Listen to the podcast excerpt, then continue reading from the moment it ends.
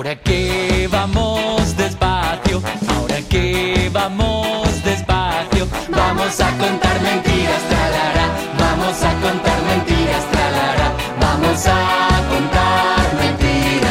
Pues vamos a desmontar algunas de las mentiras, esas que corren como las liebres por los montes. Y por supuesto, lo que vamos a ir haciendo es acercarnos a Logos el CARTEA, Asociación de Divulgación Científica, que nos ayuda precisamente a utilizar términos científicos, a conocer eh, experiencias científicas y a desmontar los bulos.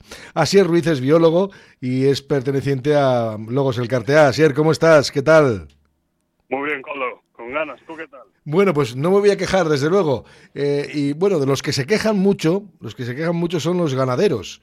No, no me refiero a los que tienen vacas, sino a los que tienen toros. Lo digo porque creo que hoy vas a poner el acento precisamente en eso, ¿verdad? En la presentación de un bulo como es el fin de las dehesas y el toro bravo, si es que no se mantiene la tradición.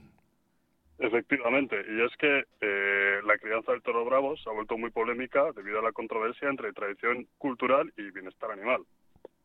Bueno, pero ¿cuáles son las argumentaciones sobre qué, sobre qué se argumenta el bulo? ¿Cómo se argumenta ese bulo? Bueno, pues eh, tiene como diferentes puntos, ¿no? El primero de todos sería que es, bueno, joya del patrimonio genético español, haciendo siempre alarde de que se trata de una especie en la cual, si se acabase la ganadería del toro bravo, se extingue la especie el toro bravo. Y Realmente... esto no es así, ¿verdad? Eh, pero bueno, luego hablaremos con detalle, ¿no? Eso es. Eh, realmente está relacionado con esta extinción de esta falsa especie, que si se extingue el toro bravo, las de esas también, pues por ende, se terminarían. Y bueno, mm, luego ya, eh, la joya de la corona en este tema de la defensa de la tauromaquia, está lo de que el toro no sufre durante la corrida, ¿no? Porque bueno, pues como es un animal que se adapta rápido en la matanza, ¿no? Como se mata rápido y tiene resistencia, pues bueno, pues al final pues no sufre.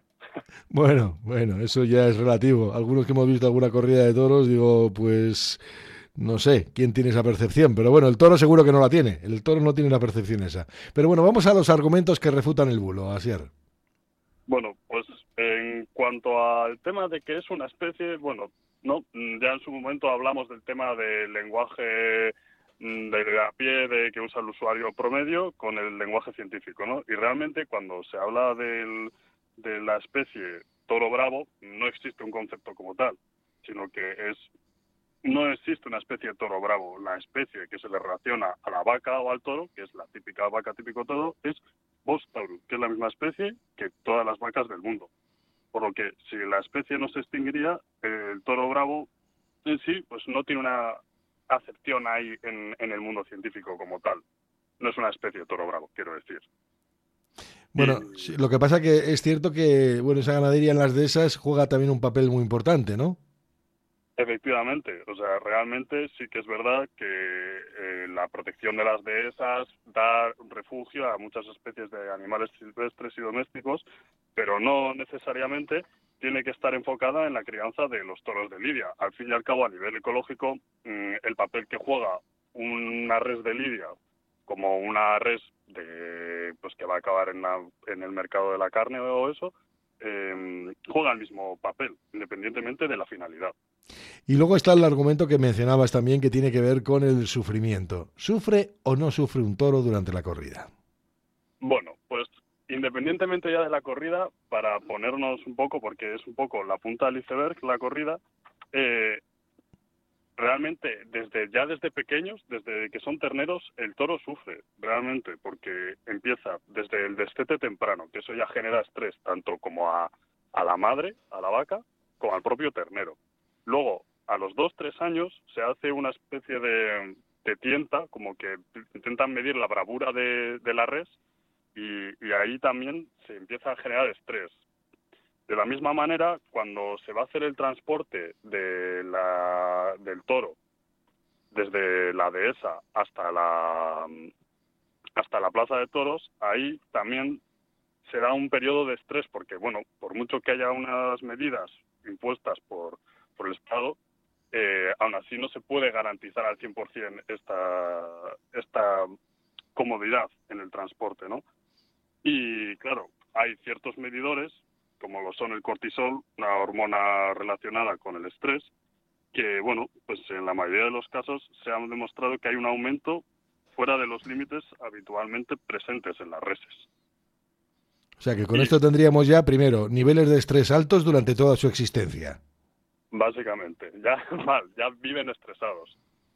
Y luego llega el momento de la corrida, de la lidia, vamos, que eh, donde hay diferentes parámetros que se pueden utilizar, pues como la frecuencia cardíaca, el diámetro pupilar o, cambios posturales, que ya de por sí, pues bueno, pues eh, causados por el estrés que les supone el ruido de los espectadores o la salida al ruedo, ya ponen tensión al animal. Y luego, cuando se inicia el, estímulo nocivo intenso, véase cuando le empiezan a picar con las lanzas o lo que sea, eh, ahí el toro ya está reaccionando mediante sus nociceptores, que son los receptores del dolor. Este tipo de dolor que sufre el toro, a partir de ese momento, esto proyecta en él una respuesta inflamatoria sistémica y con ello empiezan a subir las concentraciones de distintas hormonas relacionadas con el dolor. O sea, con esto vamos observando que este animal del que dicen que no sufre, realmente sufre. Y luego además, bueno, pues tiene esos, eh, esos daños en el tejido, pues un tejido que se destruye también, evidentemente, ¿no? Como cualquiera de nosotros.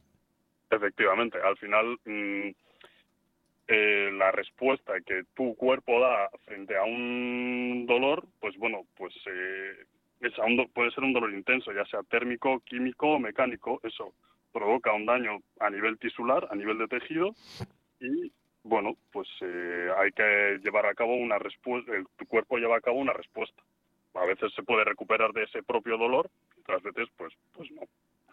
Bueno, pues ya vemos además cuál es la situación y luego ya eh, encima hay que contar con la pericia del que está allí para, para hacer la ejecución, ¿no? Para, para lidiar al toro, que no siempre es buena lo digo porque luego, claro, es que también se le mata sableándole en, el, en, la, en la plaza, ¿no?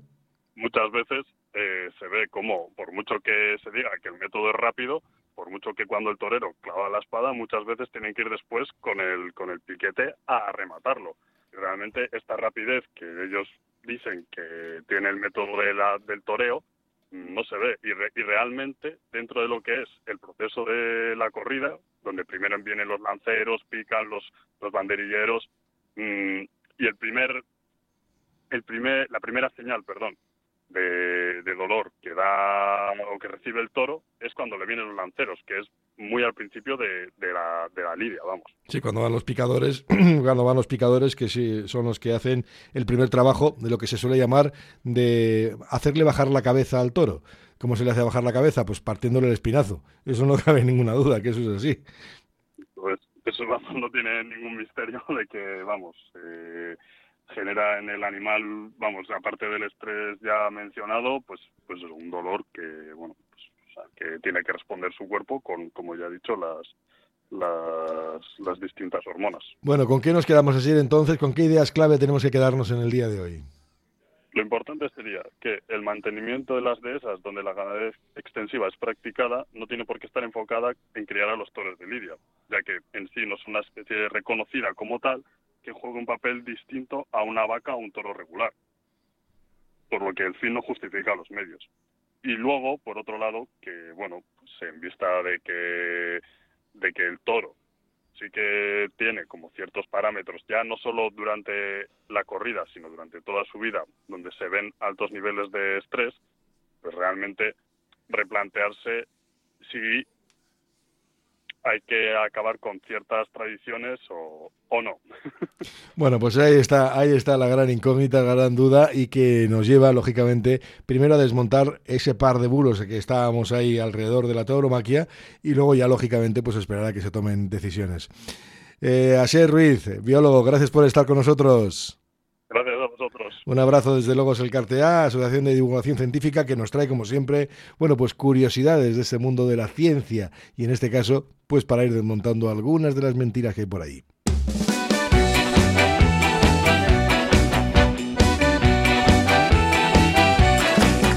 Ahora que